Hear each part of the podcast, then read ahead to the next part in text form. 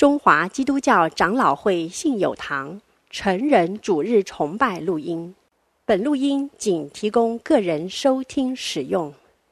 机构、教会等团体若需转播、翻译、转译成文字、转录、贩售等使用，请检具使用单位介绍、使用方式说明，联络本堂取得使用许可。本堂联络电话：零二二三六三一零三五，谢谢。今天要为我们向神献乐的是器乐小组，曲目是在高天真神宝座前。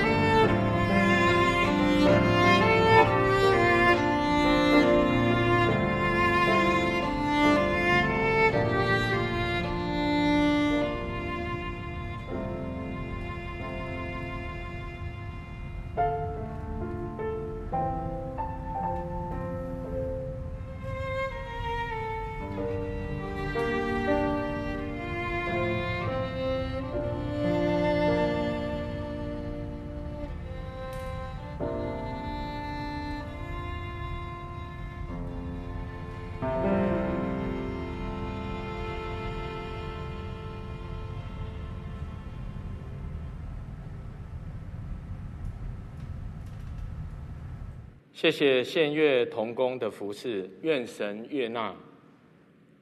今天的信息经文在《使徒行传》二十六章十六到十九节。各位如果翻开圣经，可以一同来看。容我来读，诸位来看。《使徒行传》二十六章十六节：你起来站着，我特意向你显现，要派你做执事。做见证，将你所看见的事和我将要指示你的事证明出来。我也要救你脱离百姓和外邦人的手。我差你到他们那里去，要叫他们的眼睛得开，从黑暗中归向光明，从撒旦下、撒旦权下归向神。又因信我得蒙赦罪，和一切成圣的人同得基业。亚基帕王啊，我故此没有违背那从天上来的意象。今天为我们证道的是王宗龙牧师，题目是“天上的异象与地上的光芒”。天上的异象与地上的光芒。我们以下时间交给宗龙牧师。各位在线上以及在实体的弟兄姐妹们平安。我们今天要进到《使徒行传》的最终倒数的第二回，在前进罗马之前，上帝呼召保罗这一个器皿，以意象来引导他往前行。我们今天就借着这一段搅动天下的这一出戏来看，从天来的意象是如何，与世人的意象。是有何不同，并且与这个回应这意象的人如何发出光芒，将光明带入世间，使得黑暗被照亮。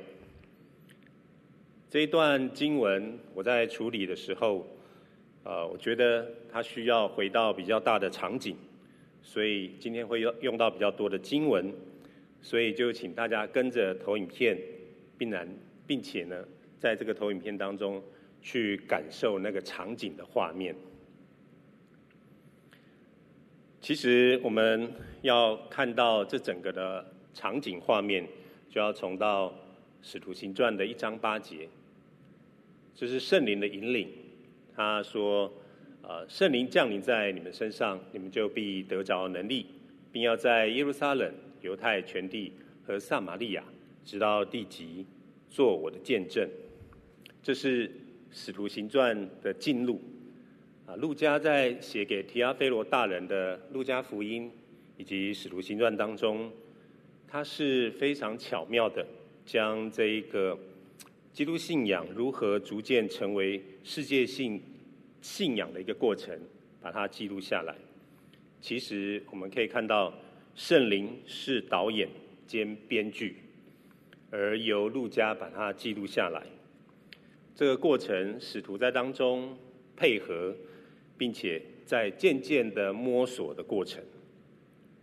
所以我们从使徒行传可以来啊大略的来看一下这一个进路，就是从圣灵降临到彼得在耶路撒冷的这个工作，啊到了第七章就司提反出现。司提反被打死之后，这个福音就往世界来广传。然后到了第十三章的时候呢，就是呃，这个保罗跟巴拿巴就开始第一次、第二次、第三次的旅行布道。然后二十一章到第二十八章，就是要开始受审、被捕、受审，然后就是往罗马的这个路上。所以从耶路撒冷、犹太全地到撒玛利亚，直到地极，它这一个路线，在这个使徒行传当中记载的非常的清楚。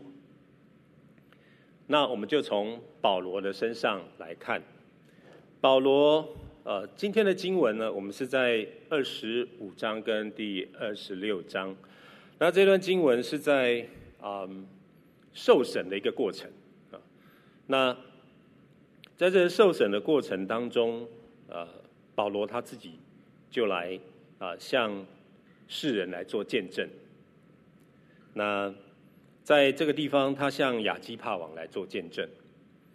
所以我们可以看到，他在这个见证的内容，就把他的任务，以及上帝跟他显现的内容，以及他没有违背他从天上所来的意象。这样的一个内涵呢，很精简的，就在他这一段的论述当中来表达出来。所以他要做见证的是他所看见，并且上帝所指示他的事情。那这一件事情起因就在第九章的大马色的路上，他见到的那一个异象。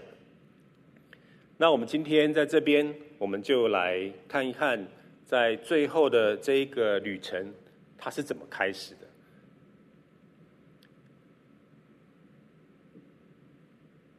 其实十三章到二十章是在讲第一次到第三次的旅行步道的这个旅程，而最后的一程就是要从这个米利都要回耶路撒冷啊。那其实他就是把啊那个以弗所的这些长老招来，在米利都这边跟他们做最后的这个啊分别之留言啊。所以保罗这个时候就跟这一群。他所建立的以佛所教会的这些长老来道别，那众人呢就痛哭，抱着保罗的景象与他亲嘴，然后他们伤心的送他上船。最主要是他这个时候他有讲到一句，就是说以后不能再见我的面了啊。他跟这些以弗所的长老说了这句话。其实我们就看到保罗在最后这个旅程的起点。就在使徒行传二十章的时候，其实他已经隐隐约约的知道这一趟是一一趟不归路。他知道上帝要叫他在这一段路上行他最后的路程，所以他在二十章二十四节这边讲到：“我不以性命为念，也不看为宝贵，只要行完我的路程，成就我从主耶稣所领受的职事。”证明神恩惠的福音，所以这一个场景就从二十章这边开始，一二三次的旅行步道，但是接下来好像就好像路加在那个路加福音当中，把耶稣基督最后要进到工会，甚至被钉十字架的这个场景，好像在这边我们又看到了，我们又看到保罗。他要开始进入那最后的高潮，他的生命，上帝要怎么样使用他，在他最后这一个旅行的步道的终结，然后进入要往这个罗马的路程。所以我们就看这个过程当中呢，圣灵是怎么来带领他的。在二十一章，我们就看到他坐了船。然后就呃到了这个推罗啊，我们也知道推罗就在啊这个呃在耶路撒冷，它这一个啊中东的这一块地方的这个海岸边，在推罗西顿，然后下面就是啊盖撒利亚，然后再往里面一点就是耶路撒冷，所以他来到这个推罗这里地方，就是先登陆了。在那边找着了门徒，就在那边住了七天。那这些门徒，他们被圣灵感动，对保罗说：“不要上耶路撒冷去。”所以不仅是保罗自己知道，这一群门徒被圣灵感动，也知道这一次保罗去是非常危险。这一次去可能就是一个不归路。可是保罗仍然继续的要往前行。然后他们就到了该沙利亚，该沙利亚这边就有雅加布，雅加布在腓力的家里面，那雅加布在这边也对着保罗跟他说出了这个预言，他也用用了一个行动句。雅加布是一个先知，他在新约非常的有名，他之前也预言到这个耶路撒冷的大饥荒，所以他的预言是非常的有名、准确的啊。他说：“圣灵说，犹太人在耶路撒冷要如此捆绑这腰带的主人。他用了一个行动句，就是把这个保罗的腰带拿起来，啊，然后捆在自己的手脚，说要把这一个人呢交在外邦人的手里。所以连先知都这么讲。那保罗在这个时候，他要怎么样来面对？”在这个旅程当中，许多的门徒或者是许多的这些预言，都指向说，他这一次到耶路撒冷将会是一场他可能很难面对的一个境况。但是我们看到保罗的决定，在使徒行传的二十一章，他们都苦劝保罗不要上耶路撒冷去，但是保罗却对他们说：“你们为什么这样的痛哭，使我的心碎呢？我愿意为主耶稣的名，不但被人捆绑，就是死在耶路撒冷也是愿意的。”所以保罗，你可以看到在这里，他的决心是明知山有虎，却往虎山行。这是为什么呢？假设说我们今天呃是一个宣教士，那我明明知道那边有危险，但是为什么保罗还是要往这一个虎山行呢？这个就跟意象有关，虽然在圣灵的启示当中，他们知道了这件事实要发生，但是保罗他决定要去面对这样的一个困境，或面对这样的一个险境，因为在那边是有神的引领。这我们在后面我们会继续的讲到这个意象到底是什么。那。保罗就在这一路的这个危险的这个启示当中，以及大家对他的这种呃呃不舍当中，他还是进了耶路撒冷城。在二十一章的二十七到三十一节，就看到当他进到圣殿之后，就合城都震动。以前我们在大专灵修班的时候呢，我们记得那时候就读《使徒行传》。然后那时候我们要读的一本书叫《翻天覆地一使徒》，保罗，不知道现在还有没有这本书，说不定绝版。那个时候，呃，认识信仰没有多久，但是就觉得这一个使徒非常的特殊啊。然后呢，就看到英文当中哦，就讲到这个这一个使徒呢，到哪里呢都会引起 riot，R I O T 啊 riot 就暴动，这是非常有趣的。我们好像。在我们的印象当中，好像基督徒到哪边应该是一个和平之子。可是这一个使徒呢，倒是到哪里都引起暴动。上帝使用这个器皿的方式不太一样。他在进入耶路撒冷城的时候呢，合城都震动了，百姓一起跑来要拿住保罗，要拉他出殿，殿门立刻都关了。这边的描述非常的详细，因为殿门立刻就关了，什么意思呢？因为在圣殿当中不能杀人，所以他们是立刻把他拉出殿呢，就是要立刻让他在外院被杀，要杀他不能在里面，所以这个立刻关门是千钧一发之计。我们看到这一个场景，就知道那一个场景当中。充满了 tension，确定这一群人是立志，就是那个决心要杀掉保罗，所以马上把这一个内院的门关了。但是后来上帝出手了，这个千夫长就把他给带走。所以我们知道，其实保罗进到这一个圣殿之后。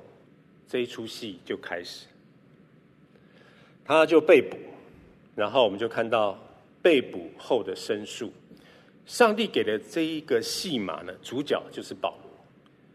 那就像耶稣在科西马尼园那个肃杀的气氛，他进到这一个被捕的这个申诉的这个一个这个路程啊，从二十二章这边对着百姓，然后在公会前。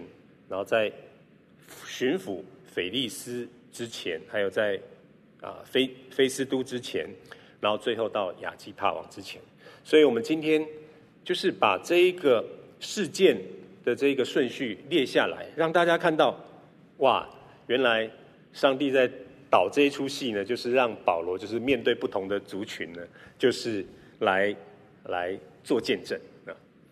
大家最近有没有注意到一个？呃，就是网络的新闻啊，就是强尼戴普跟安伯赫德的这个啊，就是离婚诉讼的事情啊。我们好像在看在追剧一样啊，天天都有不同的进展啊。当然，我们知道最后的结局了。可是呢，在这个过程当中，其实我们刚开始是不是很清楚，也搞不清楚他们为什么要就是告来告去啊。那结果现在是两边都有得到一些赔偿哈。这个法官也是很有趣，在审讯这个过程呢，他就都都被播了出来啊。所以我们我们被迫的，被迫的就是被进到这一个，因为我们现在都在啊，就是媒体或者说这个网络的新闻。我们被迫的，好像就要去进入他们的世界，我们就慢慢比较进入这个安伯赫德，还有就是这个昌尼戴普的世界里面。这就是我们人性的弱点，我们都喜欢新闻，然后在旁边指指点点，然后评手论足一番啊。所以这一出戏，上帝在导这出戏的时候，是非常的，他深知我们的人性。保罗这边见证这个福音的方法是这么的特殊啊！当时没有媒体，这个审讯的过程呢，就是好像当时的媒体一样，就是大家都要来听听看，听听看到底这一个人是为什么能够引起这么大的乱子，为什么会引起整个城就是这样，好像一个暴动一样。然后在这一段一段的申诉里面，我不知道。在这个申诉的过程当中，是不是有人信主了？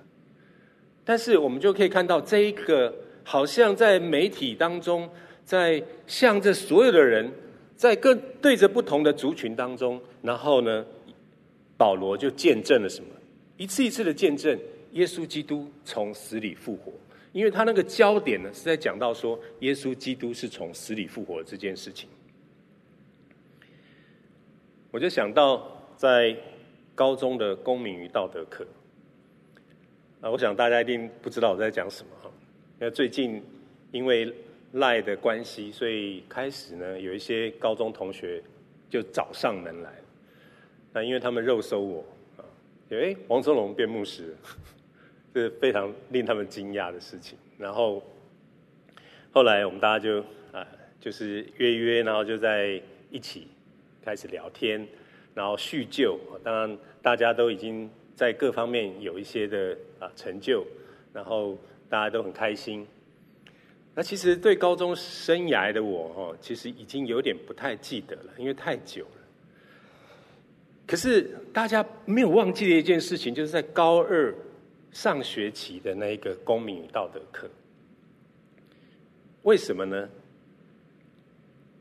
因为在高二的公民与道德课呢，我们那个老师很有趣，他没有要我们讲公民道德，他是叫我们所有同学轮番上阵，就是上到讲台上面，你想讲什么就讲什么。那时候就是有个同学啊，就是他就上台了，那他在。高一的暑假，那个时候信主，所以高二的时候呢，他就拿了一本圣经，就上去开始讲创世纪。哇，那引起哗然啊，就好像这个保罗在这个会众的面前一样。而且我们是，我们是那个理工科的，所以那个就是对那个什么，就是创创造论跟进化论，就是。那个时候就是一个辩论的一个大大的焦点，一个非常值得大家在那边辩论的一个焦点了。所以那个公民与道德课呢，就变成一个老师保护那一个演讲者，然后呢，呃，但是呢，我们却大大的在那边谈这个福音的内容，然后下面呢是躁动不已。有人就说：“你不要，你下来了，你不要在那边胡说八道。”那这当中呢，有一个同学哈。他就是专门就是来唱反调的，然后我们都称他为魔鬼哦。为什么？因为他就是一直唱反调，一直唱反调。然后很神奇的就是有一次在一个福音的这个聚会当中啊，他邀请班上同学去参加的时候呢，结果他第一个报名，然后啊，我们同学就觉得说。那你是要去干什么？你是要去那边捣乱的吗？还是要去那边放火的？啊，结果没想到他是真心诚意的要去，就真心诚意的去之后呢，他就真心诚意的第一次就受洗，就很奇妙的他就信主了。那后来他就回到班上，那当公民道德的课在开始的时候呢，结果呃台上所讲的，在讲创世纪的内容，在讲一些信仰的东西的时候，他是变成支持者，所以台下的那个那些呃就是反对者呢。都非常的惊讶，说你这个叛徒。那甚至后来我们有一个排球队呢，我们要取队名啊，就我们班上的班级排球赛的这个队名呢，我们都要投票。那当然有些同学就就投票，就说我们要取名叫哈利路亚队。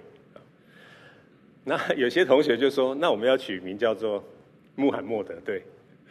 那另外的呢是阿弥陀佛队啊。那最后的结果，这个是我后来听我同学讲的，我其实真的忘了。他说后来的结果是穆罕默德队，那他们就记得说我很难过，我好像在哭还是怎么样的。结果我们那个排球队队长呢，他去那个我们的那个体育组登记我们的队名的时候，他不管，他就给他登记哈利路亚队。所以后来我们那个排球排球赛的时候呢，当那个。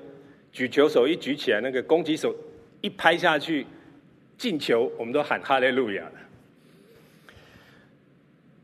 所以我们后来我们这个班级排球赛，我们就拿到全全年级的冠军。所以我们那一个二年级上学期呢，就是我们班是非常呃，我们每个人的那个记忆都非常鲜明，就是在那个那个班上的那个公民道德课，就是一个宗教辩论课。其实我想那位同学他刚信主哈，他可能都忘了他自己在讲什么啊。但是后来呢，就是我们班上，我们班上有五十几位同学哈，后来有十七位信主，本来就只有他一位。后来就在这样的一个就是场景当中，他可能真的不知道他自己讲了些什么。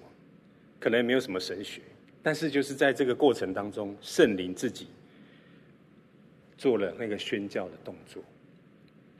所以圣灵要指教我们当说的话，人家带你到会堂里面，并官府跟有权柄的人面前，不要思虑怎么分数，说什么话，因为圣灵要指教你们当说的话。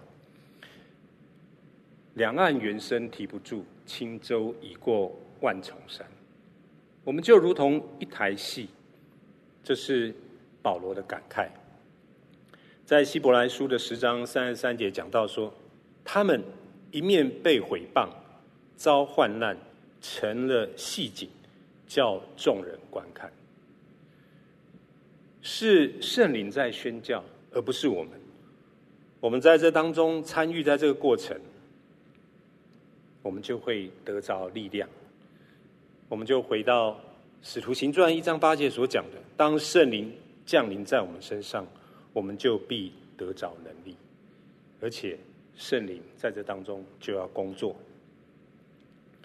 我们接下来要讲到意象，保罗为什么能够有这么强烈的意志，驱动他继续的往前行？虽然知道他所要面临的是死亡这件事情，他明明知道危险。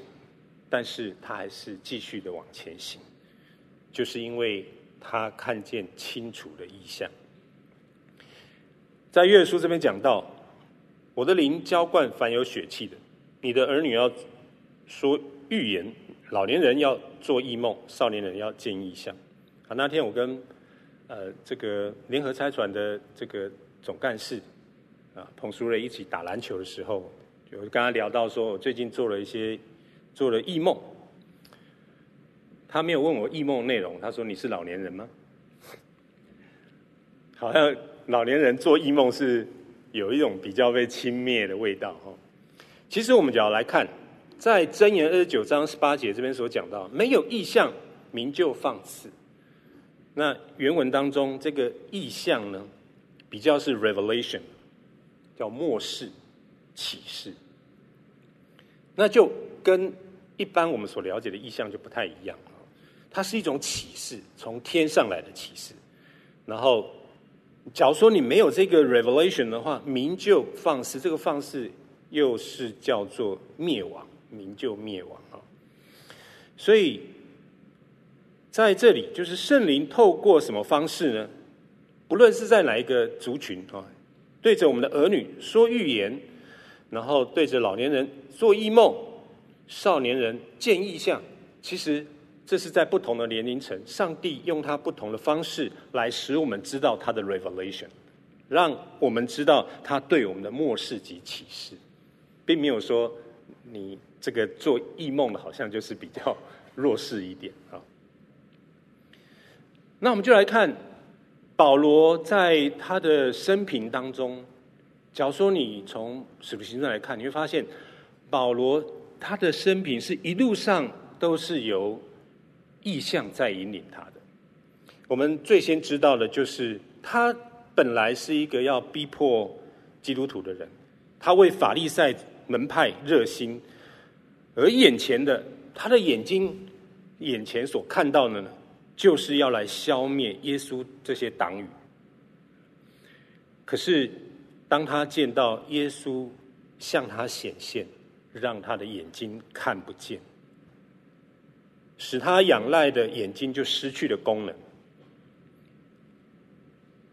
然后上帝这个时候才让他心里的眼睛再被打开！所以，上帝透过这个意象，让他看到主他自己，让他看到耶稣是他那个逼迫的人。然后呢，他跟他讲说：“你要当做的事情呢，我叫另外一个人跟你讲，而不是直接跟他讲。”所以呢，这一个意象呢，包含了两个人的认证，一个是保罗他自己，另外一个是亚拿尼亚的认证。所以让我们知道，这个意象绝对不是捏造出来的。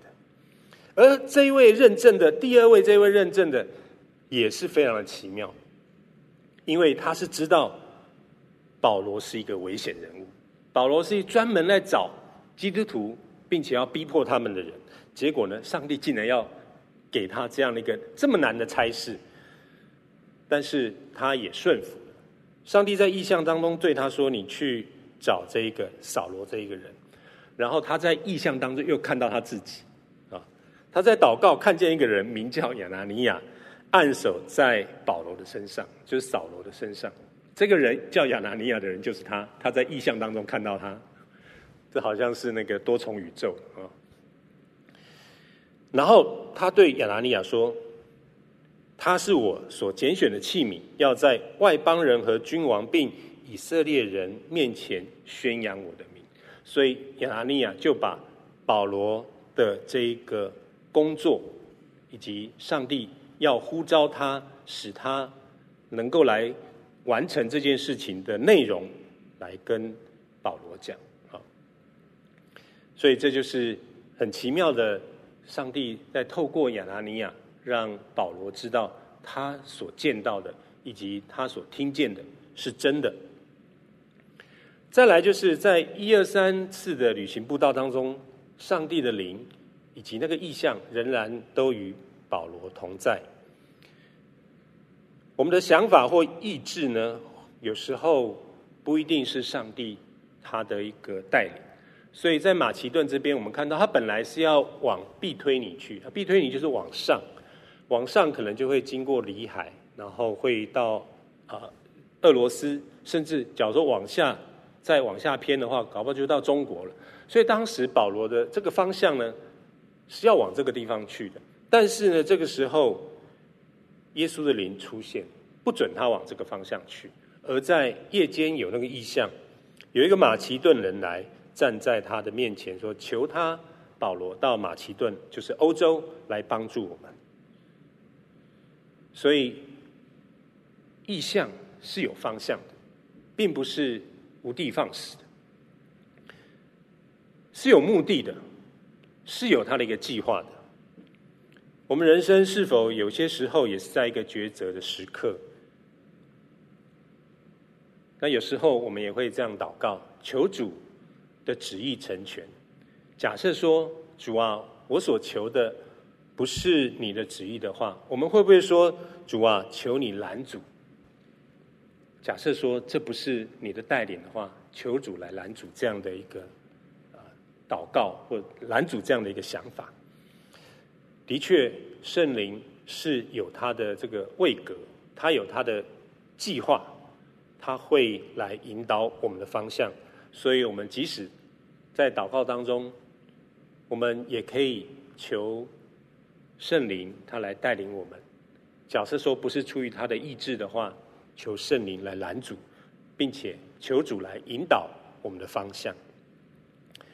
再来，我讲到哥林多的意象，在哥林多的意象当中，就是在那一个他的这个保罗的这个旅行布道的行程当中，其实神在这个过程当中要建立一些教会，那这些教会呢，呃，是有它特殊的一个含义，比如说在那个。时代当中，他要从这个犹太人的世界，要进到这个外邦人的世界。那哥林多教会呢，它就是一个外邦人的教会，在一个非常多元的一个背景当中，所以圣灵在差派保罗要往这个外邦的方向去宣教的时候，他需要有一个牧养一个多元文化背景下的教会的经验，所以呢。神呢，在这边呢，让保罗啊，在这个教会当中多待了一些时间，然后他就跟他讲说，这个主在异象就对保罗说：“你不要怕，只管讲，不要闭口，我与你同在，因为在这城里有我许多的百姓。”所以圣灵向保罗显出他的智慧，因为他有他的宣教计划，纵使保罗可能还不是很清楚。但是在这个过程当中，他就装备了保罗，训练了哥林多教会，所以我们就会看到，在哥林多前后书当中，看到许多的议题是有点外邦的这个掺杂在这里面，他需要去处理，包含合一、圣洁、祭物吃否、婚嫁、崇拜的方式，以及复活的盼望等等，这些都需要正视，并且去处理，所以这个是。上帝在陶塑保罗要去面对外邦文化的一个过程。那最后时机成熟了。那在使徒行传二十三章，就是保罗在公会受审之后那一个晚上，当天晚上，主站在保罗的旁边说：“放心吧，你怎样在耶路撒冷为我做见证，也必怎样在罗马为我做见证。”所以在这里呢，保罗就你觉得保罗会不会害怕？就在这个公会就被打死，或者说就会被判死刑？不会的，因为他已经在意象当中，主站在保罗的旁边，跟他讲说：“你怎样在耶路撒冷为我做见证，也必怎样在哪里？在罗马。我现在没有在罗马，所以他很清楚的知道，就是。”这一个意象就是要引导他，他到罗马去为主做见证，所以后来他的策略呢，你就可以发现他是有策略的。后来他的策略呢，就是上诉，上诉到该撒，所以那就会往罗马去啊，因为罗马的法律在当时是全世界最先进的法律，一定要经过审讯的，而且他是罗马人，他要是没有罪的话，要。判这件事情，或者说要审理这件事情，他是可以上诉的啊。那所以他就往罗马去了啊，这就是往地级的一个啊圣灵的引领啊。所以他到罗马去，后来果然这经过几个世纪之后，君士坦丁大帝就信主。所以啊，上帝在这一个意象当中跟保罗讲说。你要在罗马为我做见证，给保罗打了一个强心针，所以他在这个审讯的过程当中，从公会之后，不论是在菲斯都，或者说腓利斯，或者说亚基帕王之前，你看他这个他在辩论的时候是非常的清晰的，他一心的就是要往罗马去。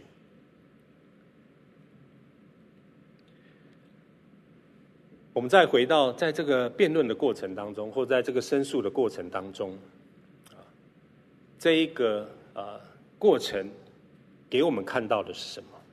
然而，我们要先了解说，保罗所领受的意象，这个意象跟我们所认为的意象是不是一样？因为他所领受的意象是使他可以无所畏惧。这个意象不是我们的梦想 （dream），它也不是我们自己的想象 （imagination），也不是我们的野心 （ambition），也不是我们在企业当中所常常提提到的愿景啊 （vision）。这些都是从人来的，由人发动的，是由人的智慧所架构出来的。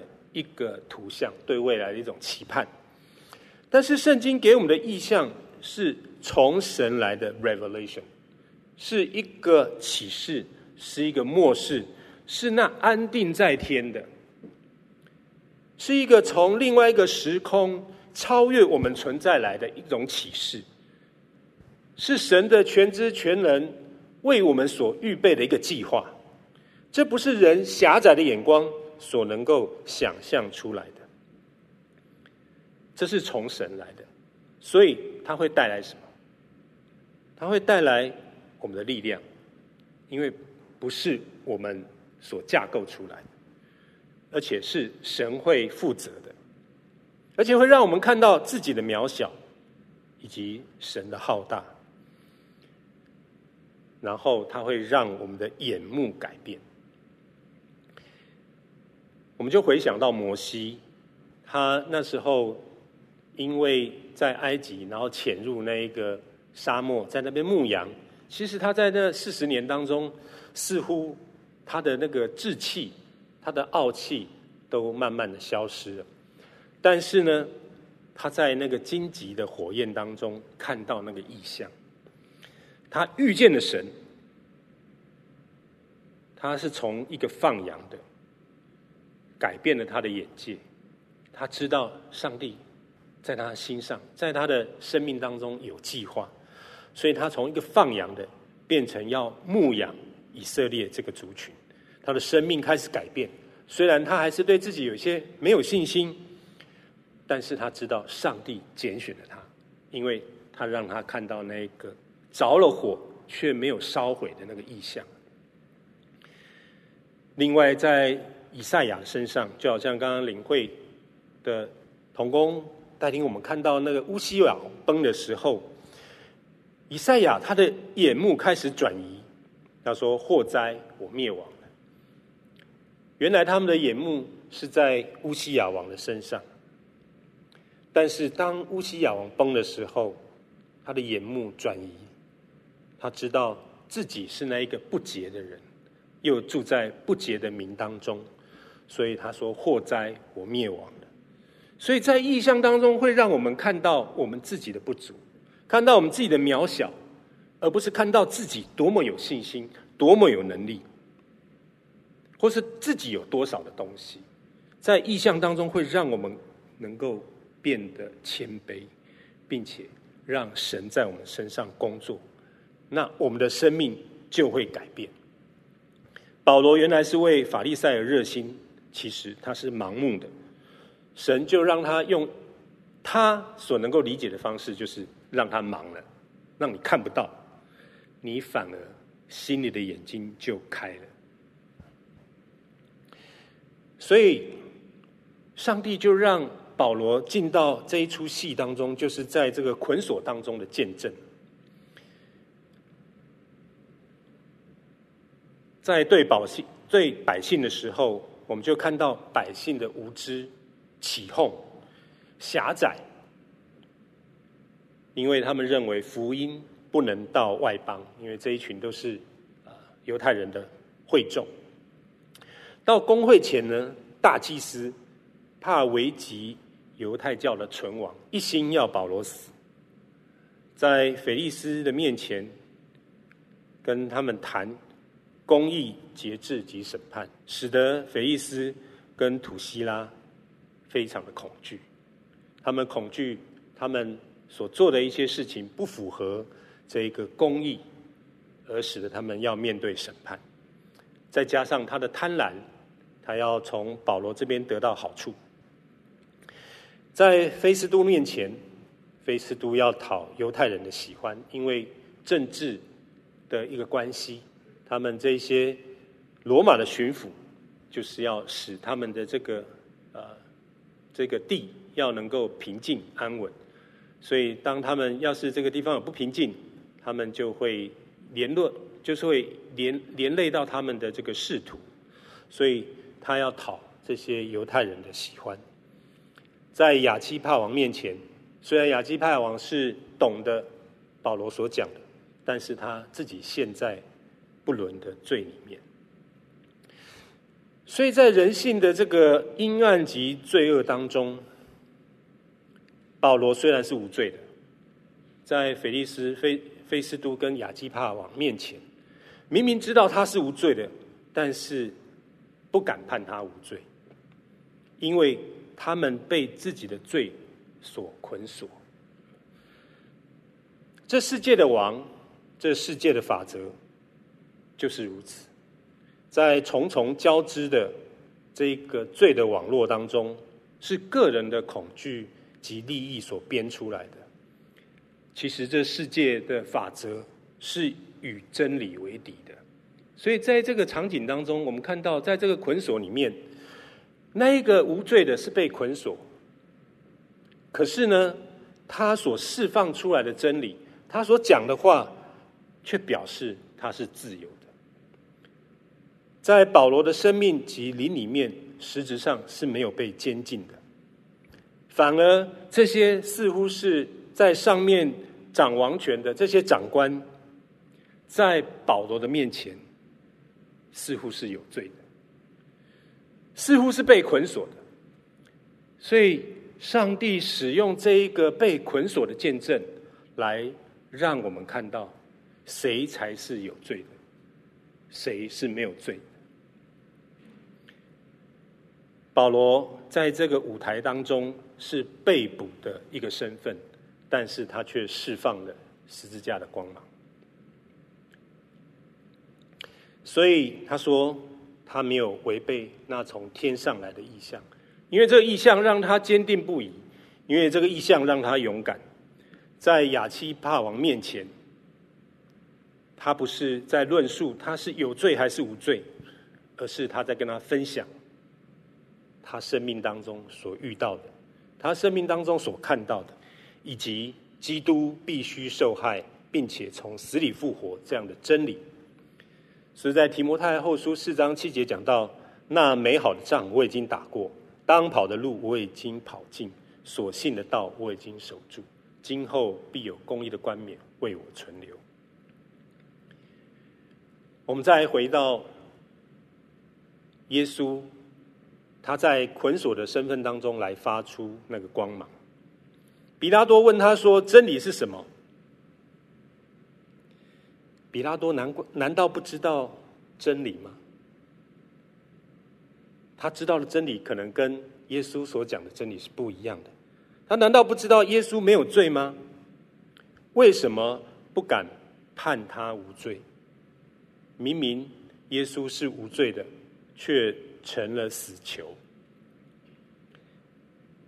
所以耶稣他所散发出来的光芒，让比拉多都感到害怕，而问他真理到底是什么？我所知道真理跟你所说的真理是不是不一样？他开始怀疑他自己。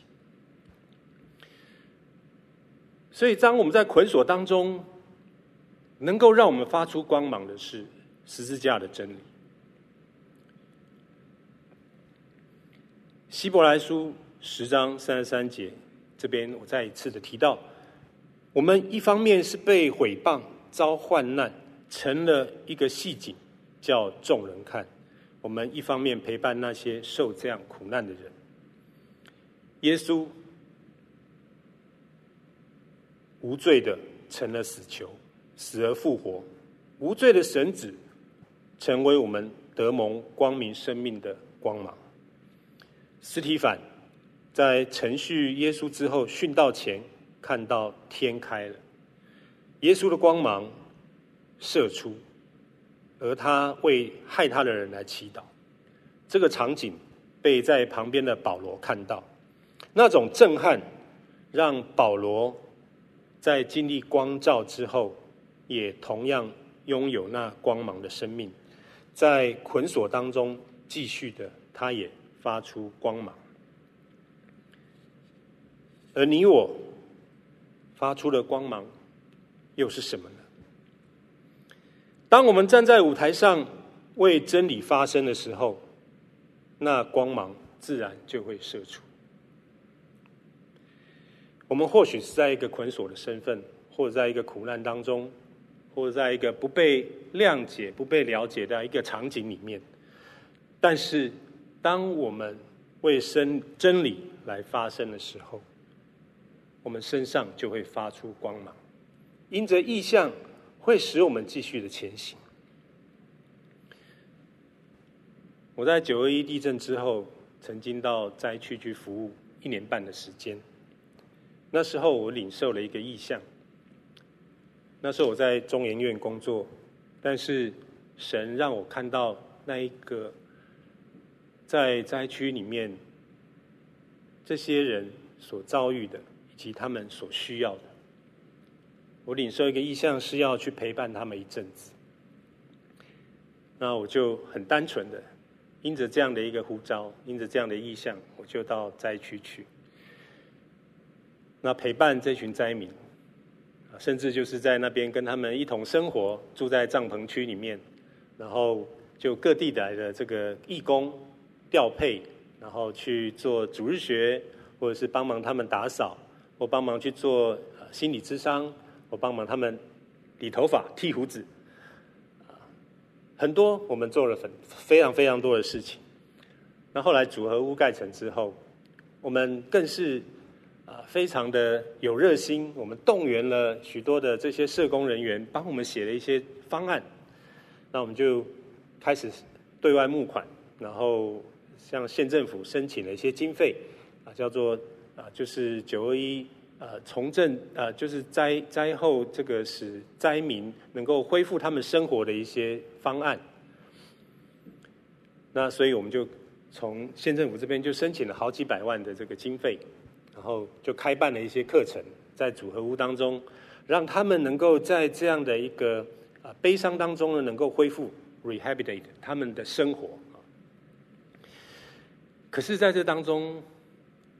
当我们觉得我们很单纯，当我们觉得我们好像在做一些好的事情，要帮助他们的时候，没想到我不知不觉的就卷入了地方的战争里面。这是我们所不了解的，因为我们得到了资源，所以当这个资源被我们写那个计划申请下来的时候呢，就有人开始会去造谣，就会让我们陷入一个就是背黑锅的一个状况。所以那时候我们有有好几个组合村啊，组合屋的这个村落啊，我是住在那个奈基新村哦，就是 Nike 他们出的。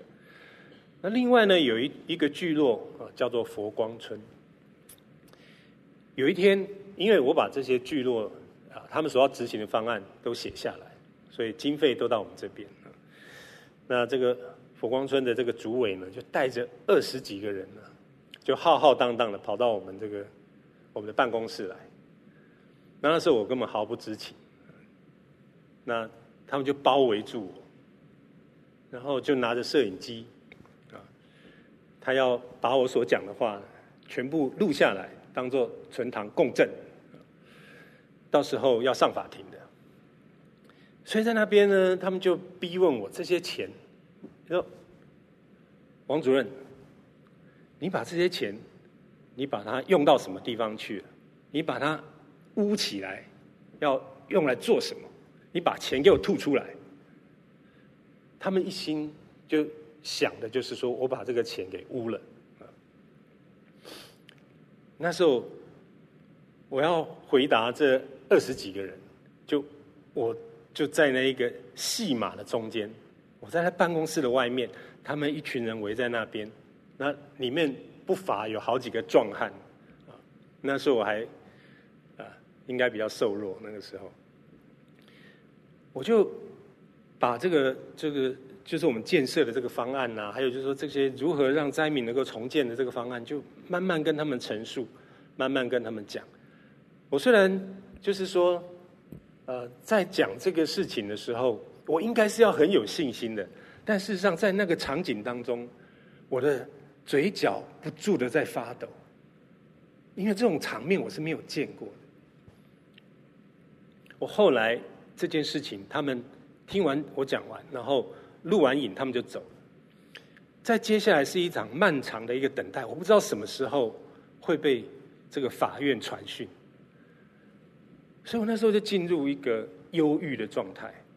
我明明是来这边来帮助这群灾民，但是我今天为什么落到这种地步，被人家控诉？然后那时候也开始身体有些状况。心里呃就开始心律不整，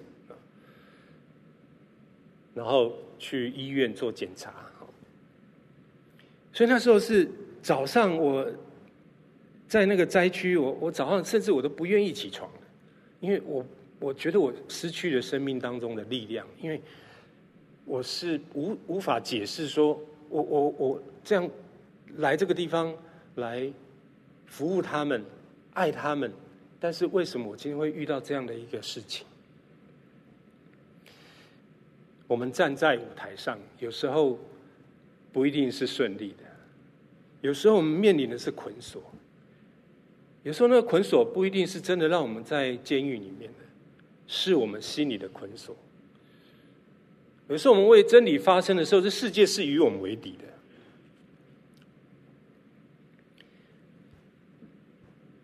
但是我们是否还是要按着我们的意向继续的前行？我们虽然软弱，虽然无力，但是我们是否在那时候，我们仍然选择，我还是要在这个地方继续的服务他们下去？我就跟主说：“主，我愿意。”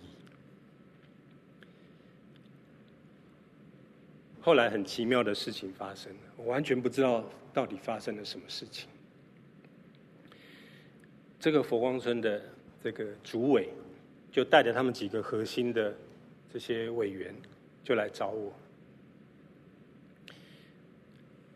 他们就说，他们讲台语了。王先生，王哎，我知你是好人，我们知道你是好人。凡你所吩咐的，你所计划的这些。为我们灾民所计划的这些方案，我们一定完完全全来配合。我那时候非常非常的感动，因为我不知道我做了什么，我也没有能力做什么，我只是在那边好像阶下囚，等待他们的回应，等待我是不是会被这个县政府来呃传讯。但是在那个过程当中，我知道其实是神自己在工作。当我们为真理发声的时候，那个光芒，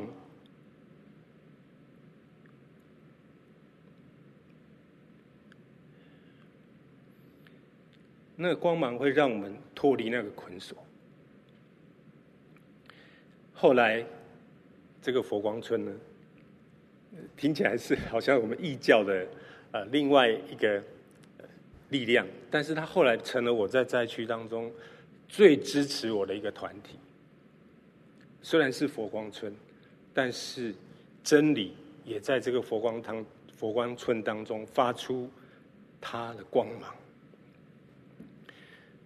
世界上有三种人，有些人是无所适从，就随世界上的潮流而走。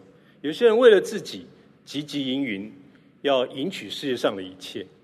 那还有一种人，就是上帝给他看到了他的意向，而他的一生就是为上帝给他的意向而努力奔走，像保罗一样，从扫罗，他是一个盲目的追寻世界的一切，但是后来他因为看见异象。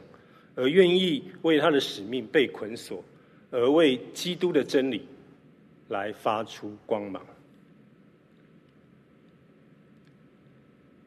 我们一起来念异象跟光芒，看见异象，承受使命，认识自己，与神同行，神恩展现，发出光芒。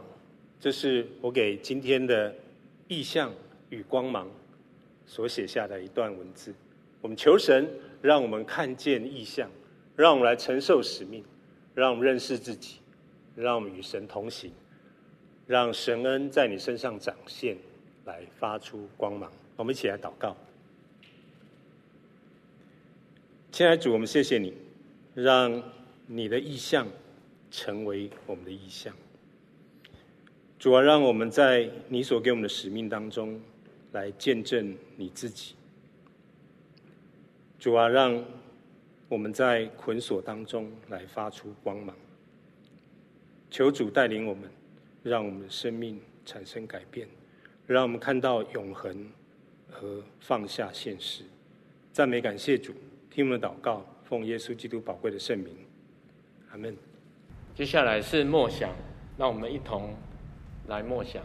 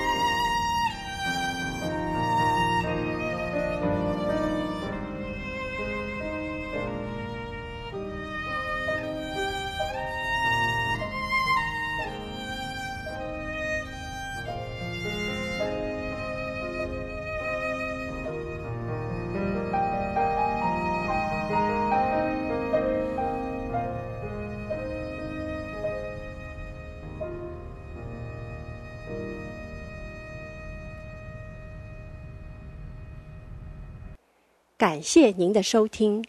若需进一步详细资讯，请上本堂网站：www 点 hfpchurch 点 org 点 tw。本堂地址：台北市罗斯福路三段两百六十九巷五号。谢谢。